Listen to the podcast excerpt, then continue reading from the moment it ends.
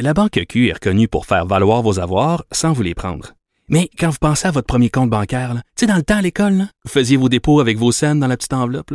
Hmm, C'était bien beau. Mais avec le temps, ce vieux compte-là vous a coûté des milliers de dollars en frais, puis vous ne faites pas une scène d'intérêt.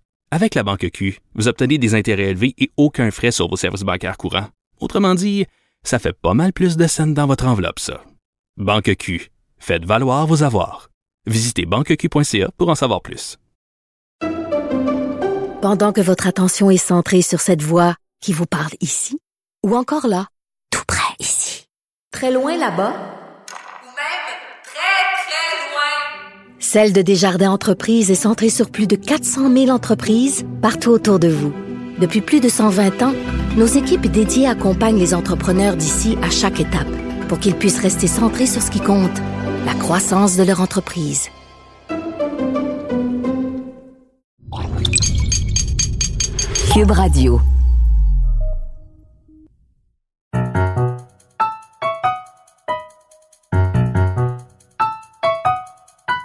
Ici Mathieu Boccoté et bienvenue aux Idées mènent le monde.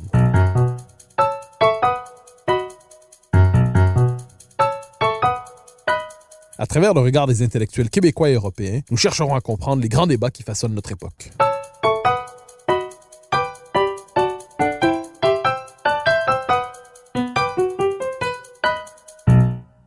La question du français au Québec et à Montréal est au cœur de l'actualité ces jours-ci. On découvre, ou plutôt on redécouvre encore une fois, sa fragilité, non seulement au centre-ville de Montréal, mais dans la grande région métropolitaine, et à Laval notamment. Nous attendons aussi, d'ici quelques semaines, apparemment, une nouvelle loi 101 censée redonner une vigueur politique à la défense du français. Mais il y a autour de cette question bien des mythes et des slogans. Pour y voir plus clair, je reçois le chercheur indépendant Frédéric Lacroix, qui a fait paraître il y a quelques semaines Pourquoi la loi 101 est un échec aux éditions du Boréal. Frédéric Lacroix, bonjour. Bonjour. Alors, question première liée à l'actualité la plus immédiate. Le Journal de Montréal, depuis vendredi dernier, au moment où nous enregistrons, a publié tout un dossier sur la situation du français à Montréal qui semble catastrophique, pour reprendre des termes euh, d'un chercheur que nous connaissons. Euh, que vous inspire ce dossier paru dans le Journal de Montréal à propos de la situation du français? Est-ce qu'il vous surprend? Est-ce qu'il vous étonne? Est-ce qu'il vous choque? Que vous inspire ce, dossier? Ben, tous ces termes à la fois, il ne, me, ne me surprend pas, mais me choque. Euh, parce que le, le, travail quand même que la journaliste a fait est considérable. Elle a visité quand même un, un, grand nombre de commerces, ce qui fait que le portrait qu'elle trace de la situation est quand même euh, assez euh, exact. Euh, elle a quand même une, une, une, il y a quand même une vigueur statistique dans l'analyse qu'on peut faire de ces données-là. Donc, on apprend que dans la moitié des cas, l'accueil au centre-ville de Montréal est unilingue anglophone. Puis le travail qu'elle a fait rappelle une autre série de reportages que le Journal de Montréal avait fait en 2008 euh, sous la plume de Noé Murchison, je sais pas si je prononce bien son nom, qui s'était fait, avait tenté de se faire embaucher en prétendant parler seulement anglais. Puis elle avait réussi euh, un, nombre de fois assez surprenant à se faire embaucher, à trouver un emploi au centre-ville de Montréal en ne parlant pas français. Puis elle avait retenté l'expérience plus tard en parlant seul, en prétendant parler seulement français. Puis là, ben, son taux de succès était beaucoup, euh, beaucoup moins. Donc, c'est un problème qui dure depuis longtemps. Mais on, peut constater que le problème semble s'aggraver. Là. là, passe du, du, du, bonjour au bonjour hi, au hi tout court. Donc, euh, le, français semble être expulsé euh, du centre-ville de Montréal, tout simplement. Alors, je reprends votre formule, expulsé du centre-ville de Montréal.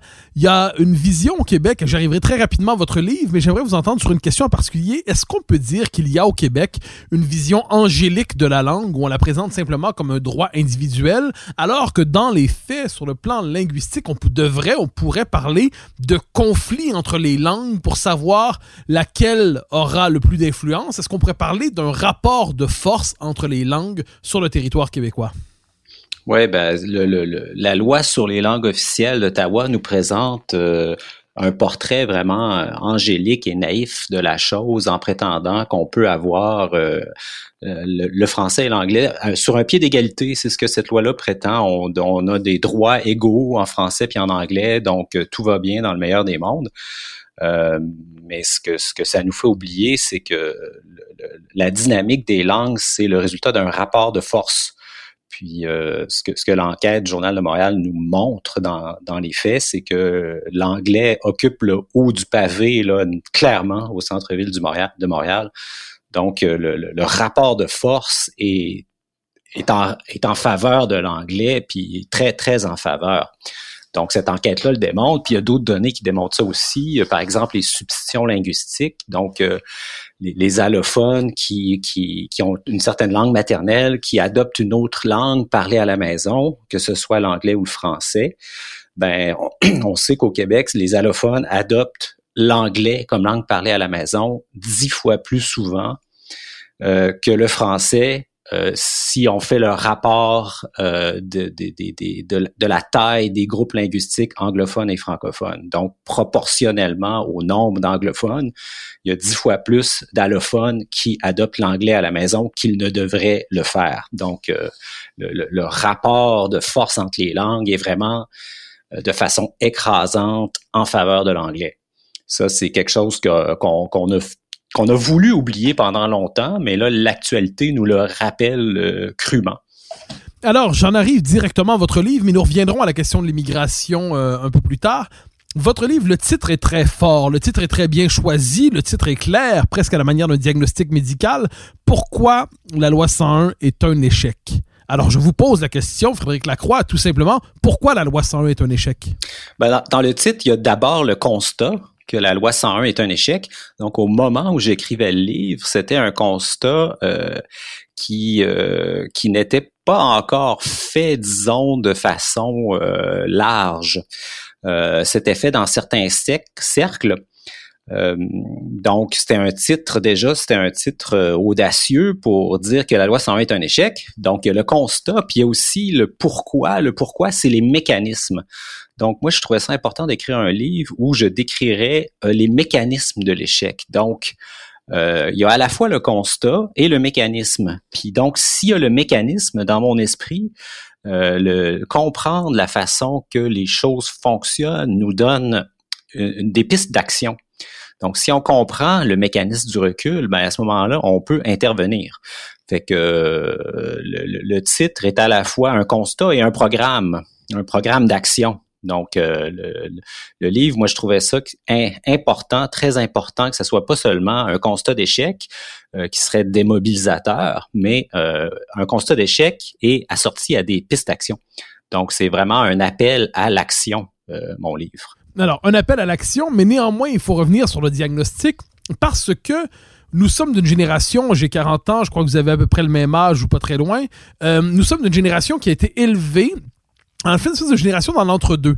Dans la certitude de la victoire du français, la loi 101 nous protégeait. Nous sommes les héritiers de ce point de vue de la Révolution tranquille. Mais euh, d'une certaine manière, il y a une espèce de forme d'entre-deux étrange. que la génération qui précède s'est battue pour la langue, a décidé d'en faire un combat. Tout le moins, les générations qui précèdent, c'était au cœur du combat collectif, de la vie nationale. Et les générations qui suivent euh, sont dans le sentiment, on pourrait dire, de la certitude que la situation actuelle est normalisée ce que, je cherche à comprendre dans la situation présente, c'est est-ce qu'au fil des générations, il n'y a pas eu une espèce de baisse des attentes par rapport aux Français et à la loi 101? C'est-à-dire, on espérait avec la loi 101 que le français deviendrait la langue commune. Nous y avons cru, mais au fil du temps, on est passé du français qui assure la langue commune au français qui doit simplement assurer les services aux francophones lorsqu'ils le demandent. Donc, est-ce qu'on n'est pas passé au fil du temps, paradoxalement, non pas d'une réussite de la loi 101 dans l'imaginaire collectif, mais d'une diminution des attentes, d'une réduction des attentes au minimum, comme si on ne voulait pas être déçu d'une manière ou de l'autre? Oui, donc il y a une espèce de mythe qui s'est construit autour de la loi 101. C'est le mythe euh, de, la survie, de, de l'assurance qu'on a que le Québec va être français dorénavant et pour toujours français. Quand Camille Lorrain a déposé le projet de loi, il, a affirmé qu'avec cette loi-là, ben, le Québec serait dorénavant et pour toujours français. Puis ça, ça a vraiment pénétré les esprits. Euh, les gens s'en sont convaincus. Avec cette loi-là, ben, la question a été réglée de façon permanente. C'était, c'était assuré. Euh, c'est, comme ça que ça, ça, a été présenté à l'origine. Euh, mais Camille Lorrain a dit quelque chose aussi, quelque chose d'autre. Il a dit euh, cette loi-là est un commencement, c'est un début. Puis euh, l'action, c'est juste le premier pas de l'action de l'État québécois en faveur du français. Puis la, tragédie de la loi 101, c'est que ça a été le, premier pas et le dernier pas qu'on a fait. Donc en 1977. Euh, après ça, il n'y a rien eu. Dans les faits, quand on regarde, il y a eu des bouquets de mesures en 2001, des petits ajustements, etc. Mais il n'y a eu aucune mesure structurante qui a été prise depuis 1977. Puis, bien sûr, il y a eu la déconstruction de la, loi de la part d'Ottawa, euh, qui s'est mis en action immédiatement. Donc, euh, comme pour euh, la loi 21 sur la laïcité, les, poursuites ont, été déposées tout de suite dès que la, la, loi a été adoptée. Puis donc, deux ans après, les clauses sur la justice tombaient.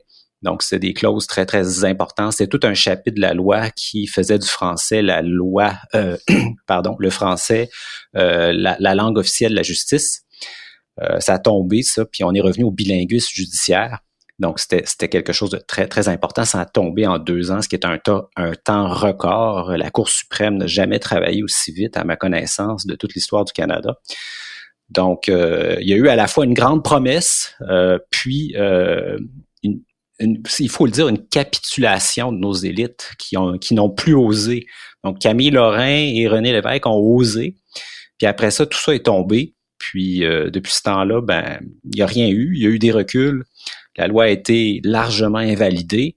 Puis depuis, je dirais, depuis 25 ans, on sait que la loi n'atteint pas ses objectifs. Donc, on sait depuis au moins 1994 que les substitutions linguistiques ne sont pas, ne vont pas suffisamment vers le français pour garantir le maintien du poids démographique des francophones au Québec. Puis ça, c'était vraiment l'objectif premier de la loi, c'était de maintenir le poids démographique des francophones. Donc, de, de, d'assurer un nombre de transferts linguistiques allophones suffisant pour euh, maintenir le poids démographique des francophones. Puis on sait depuis 25 ans qu'on n'atteint pas cet objectif-là, puis que vraisemblablement, il ne sera jamais atteint. Donc, euh, ça fait plus d'une génération, puis euh, il n'y a, a, rien eu, c'est le silence. Là, aujourd'hui, on commence à en parler, puis j'en suis très heureux. Les constats sont en train d'être faits, puis on est en train de réaliser que, ben, le, Québec sera peut-être pas dorénavant et pour toujours français. Cette loi-là ne suffit pas. Alors, je vous relance sur cette question du fait que depuis 25 ans, nous savons. J'ai souvenir, vous avez souvenir aussi, du rapport La Rose qui date de l'ère péquiste, début des années 2000. La question linguistique commence à monter, on est dans l'après-référendum, on sent que quelque chose est en train de nous échapper. Or, ce que l'on voit, le rapport à la rose, qui devrait être un rapport de relance, de, redonner un peu de vigueur au nationalisme linguistique, est-ce qu'on peut dire que le rapport à la rose, en fait, est un rapport qui cherche à dédramatiser la situation du français au début des années 2000, qui nous engage dans tout un jeu de définition euh, autour de la langue, autour de l'identité, autour de la nation, pour atténuer euh, sur le plan du diagnostic la réalité de la situation? Est-ce qu'on peut dire que le rapport à la rose représente un tournant dans cette histoire de l'aveuglement, dans cette histoire du déni de la situation du français à Montréal et au Québec? Oui, donc euh, dès 1994, euh, on avait des, données qui nous disaient que ça, ça tournait pas rond. Peu de temps après, ben, il y a la journaliste José Legault qui avait écrit un rapport sur euh, l'état du français, puis elle reprenait ça, puis elle disait, ben, sais, il y a quelque chose qui fonctionne pas. Donc ça, ça avait mené à la commission La Rose. Puis euh, la commission La Rose est un grand moment de déni. Tu sais, on a atteint le point d'orgue euh, du déni de la, question linguistique avec cette commission-là, parce que d'emblée, ce que M. Larose a fait, c'est qu'il a écarté euh, toute analyse démographique ou toute analyse démo-linguistique en disant que c'était susceptible de conduire à des dérives sociales.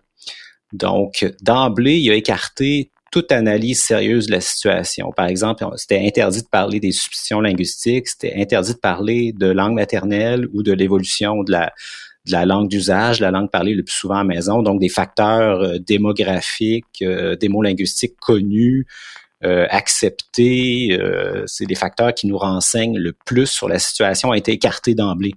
Fait que là, la commission s'est enfoncée dans un dans des analyses secondaires, dans un espèce de marécage. Puis tout ça, finalement, ne menait à rien. Donc, on constate aujourd'hui, il, y a un bouquet de mesures qui a, été passé euh, par Louise Baudouin, qui était la ministre responsable après cette commission-là, un bouquet de mesures qui n'a strictement rien donné.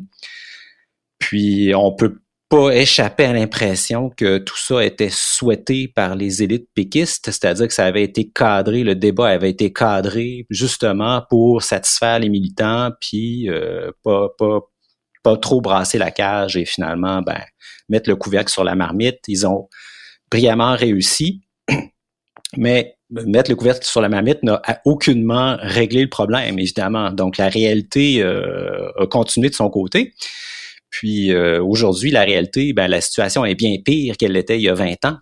Fait que, il y a 20 ans, on aurait pu peut-être euh, resserrer certaines choses, puis euh, passer des mesures, passer certaines mesures structurantes, puis on aurait peut-être pu réchapper mais aujourd'hui, mais maintenant, 20 ans plus tard, ce qu'il faut faire, c'est vraiment passer euh, des mesures costaudes ou extra costaudes, je dirais même. Ça va prendre vraiment un remède de cheval pour euh, remettre le train sur les rails, parce qu'on a laissé le temps filer, puis euh, ça, ça peut pas se corriger en claquant des doigts. Alors, je ne veux pas vous enfermer dans le passé, mais je ne peux m'empêcher de faire un dernier retour sur des moments ratés, disons ça comme ça. Et peut-être le plus important d'entre tous ces moments, on a commémoré tout récemment les 25 ans du référendum de 1995. Et certains disaient en 95, c'était le choix entre la souveraineté ou le statu quo. Est-ce qu'on peut dire que, en fait, le choix c'était entre la souveraineté et la régression, la minorisation, l'assimilation, comme on disait, l'anglicisation et en dernière instance le destin néo-brunswickois des Québécois. Est-ce que est-ce qu'on peut dire qu'on paie en ce moment le prix de l'échec de 1995 Ben certainement, on est en train de prendre conscience du prix à payer pour l'échec de 95. ça commence à poindre. Donc on ne réalisait pas pleinement euh, le prix de l'échec, mais là on commence à le voir. Euh, ce qui est important de comprendre, c'est que le statu quo en, démographie ou en démolinguistique n'existe pas. C'est une situation dynamique. Les choses évoluent constamment. Donc, euh, il n'y a, pas de statu quo possible. Donc, en choisissant, euh, en, laissant, en choisissant le non, si on veut, en 95, on n'a pas choisi le statu quo, on a choisi ben, ce qui arrive maintenant, ben, la, minorisation progressive euh, des Québécois francophones chez eux. La Banque Q est reconnue pour faire valoir vos avoirs sans vous les prendre.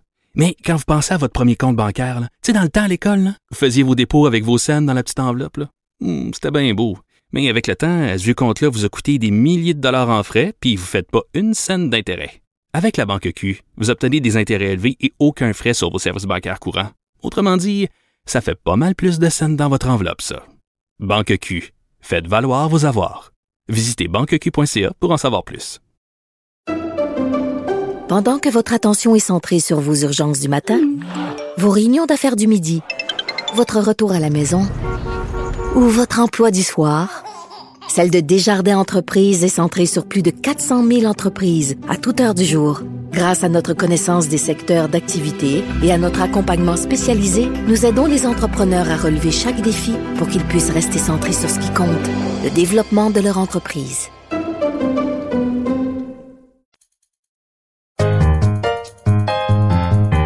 Alors, je nous ramène au présent parce que c'est le présent qui nous importe en ce moment il faut agir. Vous parliez tantôt de mesures extra musclées, de mesures très fortes. Euh, je sais qu'une des grandes questions pour vous, c'est la question de la redéfinition des institutions à Montréal. Et j'y reviendrai très bientôt. Mais une question qui me semble tout aussi importante, vous me direz si elle l'est, c'est la question de l'immigration massive. Est-ce qu'on peut dire, et vous me dites si vous êtes d'accord avec moi, que qui veut l'immigration massive au Québec veut l'anglicisation? Est-ce qu'on peut dire que quelles que soient les mesures qui seront prises par le gouvernement, les milliards investis, les lois passées, si on ne joue, si on n'ajuste pas à la baisse significativement les seuils d'immigration, les politiques linguistiques sont condamnées à une relative impuissance? Oui, je suis un peu partagé sur cette question. Euh, parce que euh, ben, si, le Québec était indépendant et pouvait euh, régler le cadre comme il veut, la question de l'immigration ne serait pas aussi importante qu'elle l'est dans notre situation actuelle où euh, nous sommes une province qui ne contrôlons pas le cadre d'arrivée des immigrants. Donc, Mais dans la mesure où nous sommes pour l'instant une province? Oui, donc dans, dans notre situation actuelle, ce qui est évident, c'est que le volume d'immigration est, trop est trop élevé, est trop élevé. Ça, c'est manifeste. On a un des volumes euh, d'immigration au Québec les plus élevés au monde. Quand on regarde les chiffres, là, on dépasse euh, presque tout le monde, presque tous les pays de l'OCDE. Euh, puis nous ne sommes pas un pays. Donc, euh, c'est la situation le volume d'immigration est, est, exagéré. Ça, c'est indubitable, c'est évident. Euh, D'un autre côté, moi, je suis pas du camp de ceux qui prétendent que, OK, si on divise l'immigration en deux, ben la question linguistique est réglée. Euh, je pense qu'il y a deux aspects à, à ce problème-là. Il y a la question de l'immigration puis la question de la dynamique linguistique, puis les deux vont ensemble. Donc, on peut pas simplement dire réduisons l'immigration, tout va bien. Ça, c'est une, analyse simpliste. Il faut à la fois réduire l'immigration, puis la ramener dans des paramètres plus en ligne avec la moyenne des pays de l'OCDE. Puis, il faut agir sur la dynamique linguistique parce que si on fait seulement que réduire l'immigration, puis une fois arrivé à Montréal, ces immigrants-là sont forcés de travailler en anglais, ben, on n'aura rien gagné. Donc, il faut à la fois réduire les volumes et euh, briser la dynamique linguistique qui est euh, à 10 pour 1 en faveur de l'anglais au Québec. Donc, les deux choses doivent aller de pair. Puis je pense aussi que si on si on joue seulement sur un paramètre, donc si on joue seulement sur la dynamique linguistique en ne corrigeant pas les volumes d'immigration, ça va pas être optimal non plus.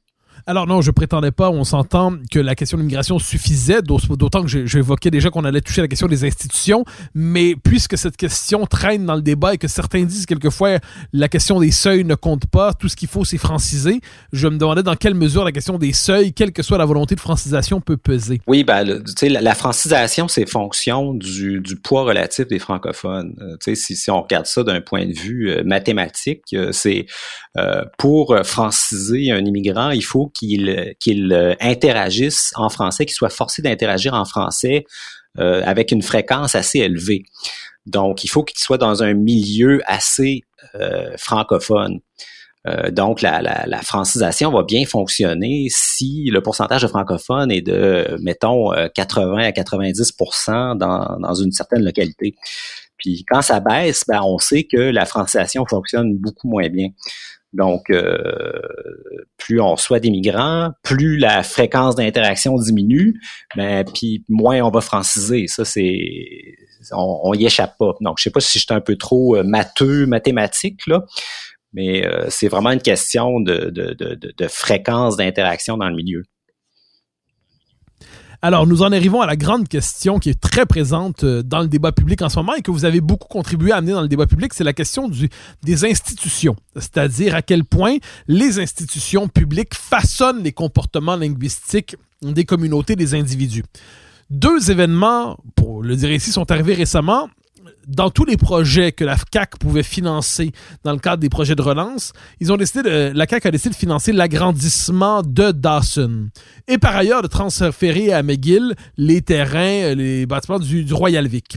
Alors, est-ce que pour vous, deux gestes comme ceux-là, Dawson et McGill, euh, et le Royal Vic, est-ce que c'est, ce ne sont pas, est-ce que c'est le genre de gestes qui vous semble contre-productif sur le plan linguistique? Pourquoi devrait-on nous inquiéter de ce transfert s'il faut s'en inquiéter?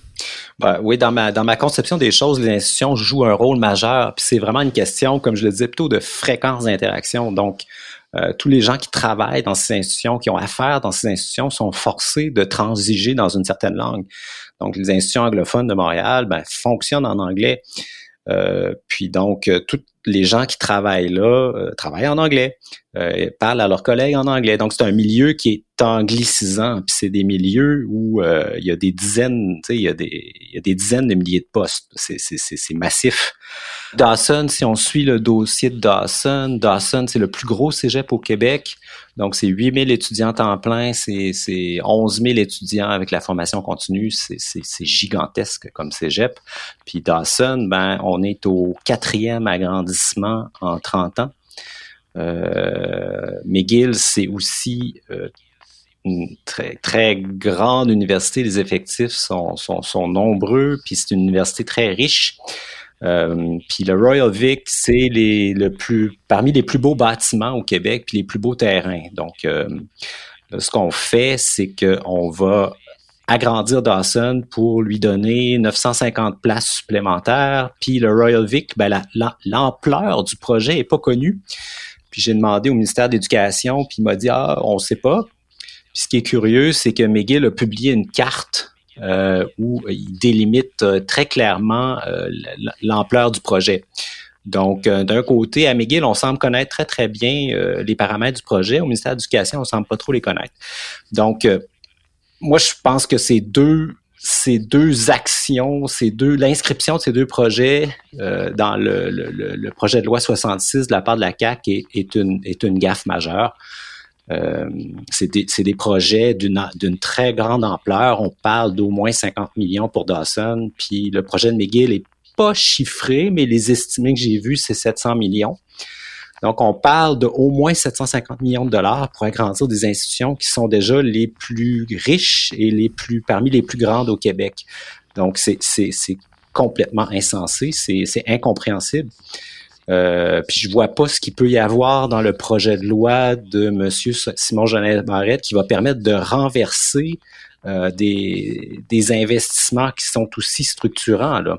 On parle pas d'investir un milliard à l'UCAM ou 750 millions à l'UCAM pour euh, favoriser les études en français. C'est l'inverse.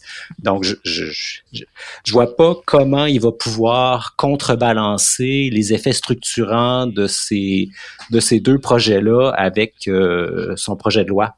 Euh, la loi, l'action de la loi est limitée face euh, à l'action structurante des investissements publics.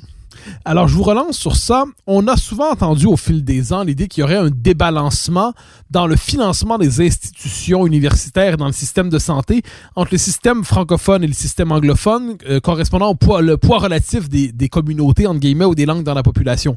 Est-ce que le système universitaire anglophone, euh, vous me direz ça inclut le cégep ou non, est de financer de manière disproportionnée par rapport au, à son poids dans, dans au poids de la communauté anglophone dans la population québécoise. Donc, dans mon livre, j'ai vraiment étudié cette question en détail, puis je me suis inspiré de la, théorie de la complétude institutionnelle euh, connue en sociologie, qui est une théorie qui dit que une communauté euh, va euh, s'assimiler plus ou moins rapidement dépendant du réseau institutionnel dont elle dispose.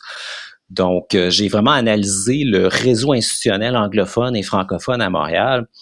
Puis, euh, ce qu'on se rend compte, c'est que, par exemple, au collégial, pré-universitaire, donc les études collégiales qui mènent à l'université, euh, les cégeps anglophones ont 48% de la clientèle. Puis cette clientèle-là est en augmentation constante depuis 1995. Donc, bientôt, d'ici quelques années, les cégeps anglophones auront la majorité euh, de la clientèle euh, préuniversitaire à Montréal. Euh, ça, c'est, quand même quelque chose. Donc, les cégeps français ne sont sauvés que par les programmes techniques. Donc, il y a plus d'étudiants euh, dans les programmes techniques dans les cégeps français. Puis c'est ce qui leur permet euh, de, de se garder hors de l'eau pour l'instant. Donc, à cause des programmes techniques, ben, le, ratio francophone, anglophone, c'est 60% puis 40% mais si on regarde juste le préuniversitaire, c'est 48% en faveur de, ben, pour les anglophones. Euh, donc ça, ça nous ramène vraiment aux années 50-60 où il y avait une division linguistique du travail. Euh, donc les francophones faisaient euh, occupaient les emplois nécessitant moins d'études et moins bien payés. Donc ça, c'est quelque chose qui est qui est en qui a jamais vraiment cessé, mais on dirait que c'est en train de reprendre en force. Donc, le, le, la division linguistique du travail est en train de reprendre du poil de la bête, si on veut. Puis si on regarde les universités, ben là, on se rend compte que les universités anglophones au Québec, il y en a trois, là, je vous le rappelle, c'est Concordia, McGill et Bishops euh, à Sherbrooke. Alors, les universités anglophones ramassent 30% du budget des revenus total, totaux euh, des universités. Donc, 30% Puis là, si on se rappelle, les anglophones au Québec forment 8,1% de la population selon le recensement de 2016. Donc, il y a un décalage absolument gigantesque entre la taille de la population du côté anglophone et le financement euh, des universités anglophones. Puis inversement, ben il y a un sous-financement des universités francophones parce que les francophones forment 78% de la population, puis là ils obtiennent seulement 70% des fonds. Donc en fait, l'ensemble du réseau institutionnel postsecondaire francophone est, sous-alimenté et sous-oxygéné. fait que moi je pense que c'est normal que le, français recule dans ces conditions-là. On peut pas se surprendre d'une telle chose. Je vous pose une question sous la forme d'une formule souvent utilisée. On en vient à dire ces temps-ci. Nous, nous, étions plusieurs probablement à le dire depuis des années, mais on utilise la formule le Québec en ce moment finance, les, les Québécois francophones financent leur propre assimilation à même les fonds publics. Est-ce que vous partageriez cette, ce diagnostic, cette analyse, ou elle vous semble trop sévère? Non, tout à fait. Euh, nous finançons notre minorisation. À Montréal, c'est extrêmement clair puis notre assimilation, c'est quand même quelque chose de tout à fait inouï. Là. Quand on se penche sur la situation, c'est quasiment incompréhensible. On se demande, mais comment pouvons-nous collectivement être stupides à ce point? Vous me pardonnerez le mot, mais je pense qu'il s'impose. Comment se fait-il que euh, nous soyons dans une telle situation? C'est c'est incompréhensible. Pardonnez-moi, je reprends votre terme. Comment pouvons-nous être stupides à ce point? Imaginons que nous essayons d'être un peu plus intelligents. Imaginons que Simon Jolin Barrette, bon, alors, prenons un scénario concret, le Québec sera pas indépendant d'ici 2-3 ans. Donc, Simon, la, la CAC de François Legault n'est pas un parti dirigé par une espèce de Camille Lorrain réincarné. Donc, on regarde un scénario réaliste en ce moment, mais un scénario où le réalisme ne voudrait pas dire le défaitisme. Qu'est-ce qu'on peut espérer, selon vous, de la loi 101 à venir pour réenclencher la machine linguistique, pour redonner de la vigueur politique aux Français. J'entends pas par là une loi définitive qui devrait renverser la tendance une fois pour toutes. Je veux simplement dire qu'est-ce qu'on devrait retrouver dans cette loi pour qu'elle ne soit pas insignifiante. Ouais, ben d'après moi, s'il n'y a pas la loi 101 au Cégep, la fameuse loi 101 au Cégep, la loi va être insignifiante. C'est-à-dire que pour moi, euh, imposer les clauses scolaires de la loi 101 au niveau collégial, c'est vraiment un minimum. Euh, bon, ça, ça a, été présenté depuis 20 ans comme une mesure inimaginable, une mesure nazie, une mesure irresponsable, une mesure, je ne sais plus tous les qualificatifs qui ont passé euh, pour qualifier ça. Mais euh, quand on regarde la situation, ben, le, réseau collégial anglophone est en train de dévorer le réseau collégial francophone à Montréal, ça c'est très clair. Puis euh, au niveau universitaire, ben, la situation est aussi pire ou sinon encore plus grave. Euh, donc Concordia a dépassé l'UCAM en termes d'effectifs en 2018 et l'UCAM est en chute d'effectifs. Donc l'UCAM est en train de se faire broyer entre Concordia, McGill et l'Université de Montréal.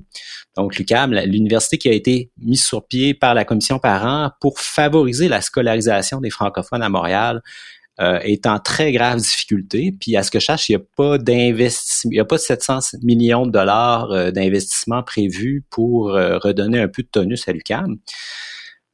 donc, ce qui se passe à l'université est très, très grave. Donc, pour moi, la loi 101 au cégep, c'est vraiment un minimum. C'est, on peut être à peu près certain, puis on peut être d'accord avec votre analyse, mais on peut être à peu près certain qu'il n'y aura pas la loi 101 au niveau collégial. Ce qui est pour vous un minimum est probablement un inenvisageable pour le gouvernement actuellement. Donc, imaginons qu'on laisse ça de côté et que vous trouviez néanmoins une, une parcelle de satisfaction dans la loi 101 à venir qu'est-ce qu'on pourrait retrouver d'utile sans que ça soit déterminant, d'utile sans que ce soit euh, d'intéressant, qui soit ni insignifiant ni passionnant? Est-ce qu'il y a d'autres mesures qui vous semblent pertinentes? Ou s'il n'y a pas la loi 100 au cégep, on est tout ça c'est du blabla? Bon, commençons. Euh, il peut par exemple abandonner euh, l'agrandissement de Dawson puis le transfert du Royal Vic à McGill. Ça c'est déjà un premier pas.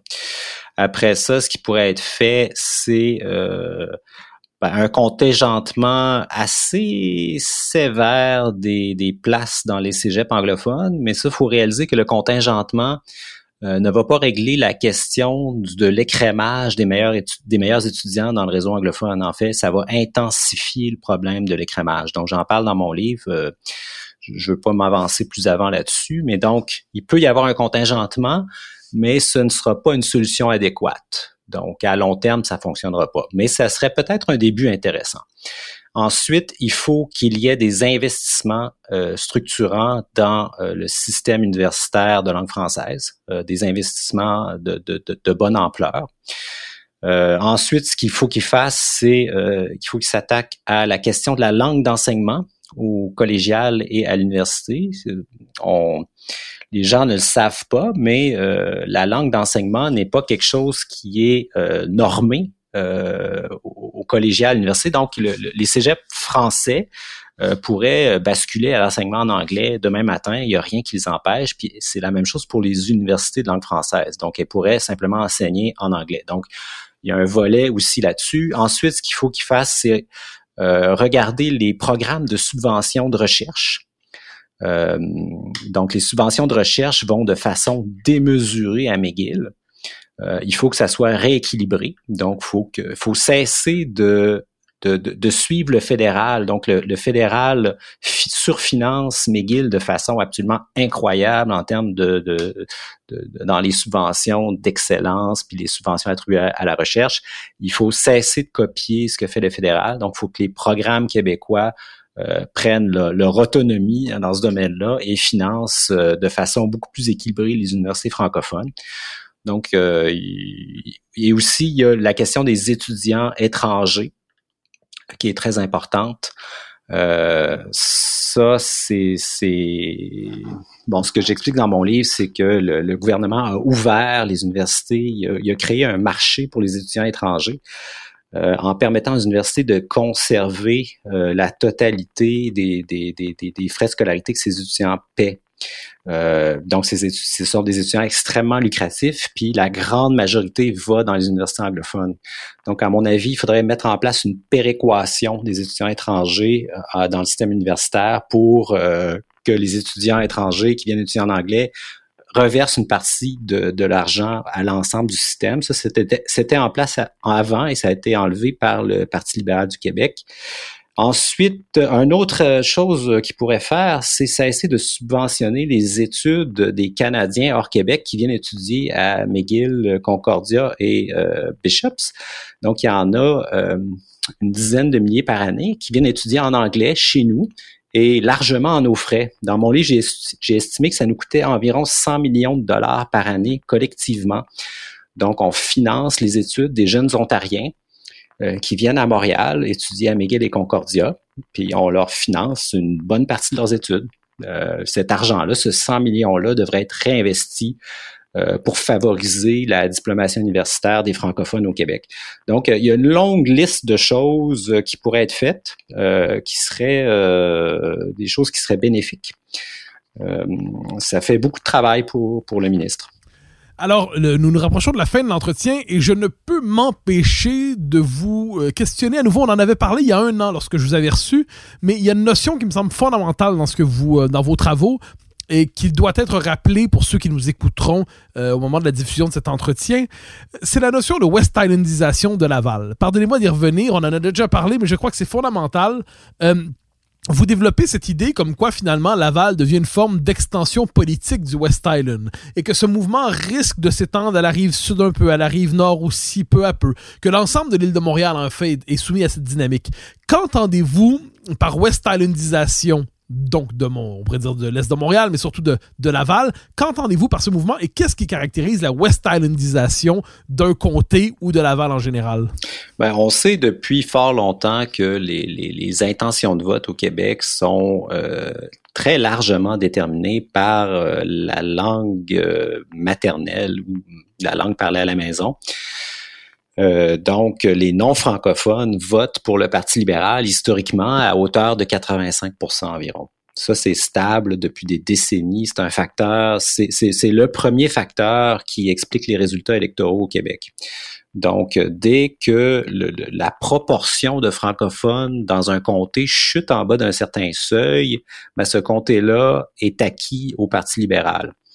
Puis le, seuil, c'est environ 30% Donc, dès qu'il y a moins de 70% de francophones dans un comté, ben, il, y a, il, y a, une fin, on assiste à une fin de l'alternance politique. Puis là, le Parti libéral du Québec remporte systématiquement. Fait que ça, c'est une tendance lourde établie depuis des décennies. Euh, je ne pense pas que ça va changer, euh, que les cartes vont être brassées même avec la, la, même avec la CAC. Donc, ce qui, bien sûr, c'est donc les résultats électoraux en fait sont déterminés par la démographie, si on le dit simplement. Donc, si on, dilue le poids des francophones dans un comté, bien euh, progressivement, on va atteindre le seuil où euh, le Parti libéral va être élu systématiquement. Donc, ça, c'est un phénomène bien connu. Dans l'West Island, on sait que les comtés sont acquis au Parti libéral depuis des décennies. On perd la trace euh, de la dernière fois qu'il y a eu une alternance politique dans ces comtés. Donc, ça fait des décennies que c'est un libéral qui est élu. là, c'est en train de s'étendre. Donc, à Laval, à dernière, aux dernières élections 2018, euh, la, la CAQ a remporté un seul comté, puis les cinq autres étaient libéraux. Puis ça, ça, ça s'explique simplement par le fait qu'en 15 ans, la proportion d'allophones à Laval est passée de 19 à 33% et la, la proportion de francophones a chuté d'environ 16% Donc, à Laval, il y a à peu près 66% de francophones maintenant. Donc, Laval est passé en dessous du seuil euh, de, de, de, la fin de l'alternance politique. Donc, on peut penser qu'à Laval, il n'y aura plus jamais un candidat euh, nationaliste euh, d'élu, puis que le seul comté qui est, à la CAQ, ben, il est, en fort danger. Puis ce phénomène-là se produit dans toute la région métropolitaine. Donc, ça, ça, déborde. À Vaudreuil-Soulanges aussi, il y a un recul là, dans, dans les 12 du, du, poids des francophones. Euh, ça se produit à Longueuil, etc. Donc, euh, si les choses, si les tendances euh, se maintiennent, ben, toute la région de Montréal va être verrouillée politiquement, je dirais d'ici une quinzaine d'années.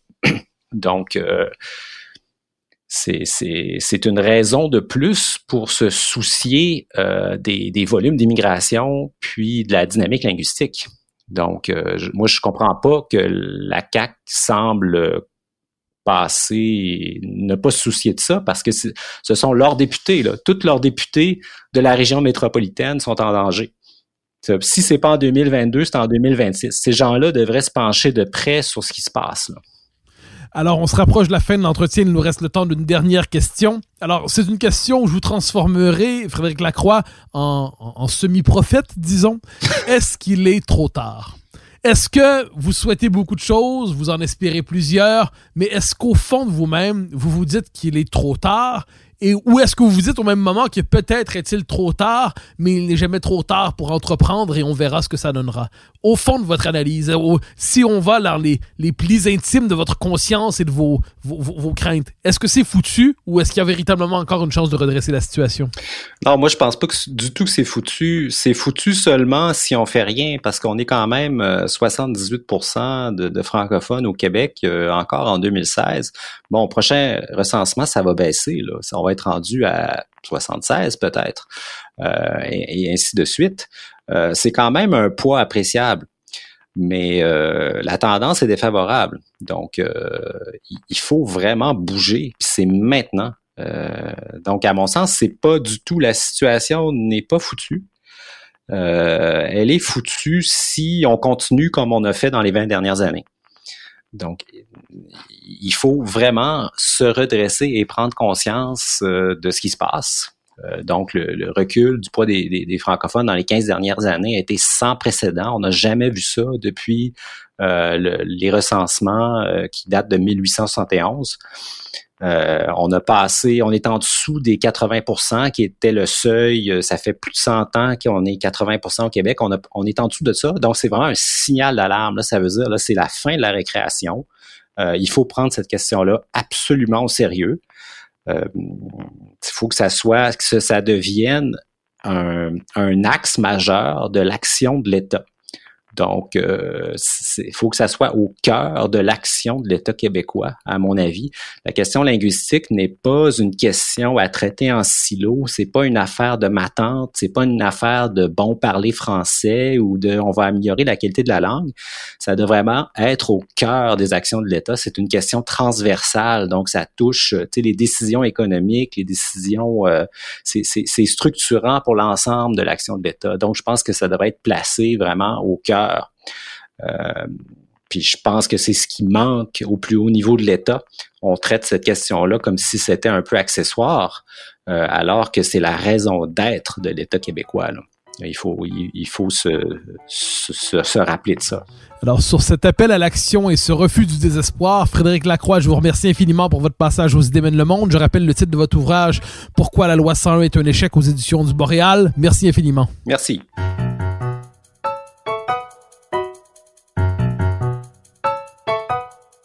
Chers auditeurs des idées mènent le monde, vous pouvez faire connaître le balado sur vos réseaux sociaux en partageant les épisodes que vous aimez. Cela nous donne à chaque fois un fier coup de main pour faire circuler les idées.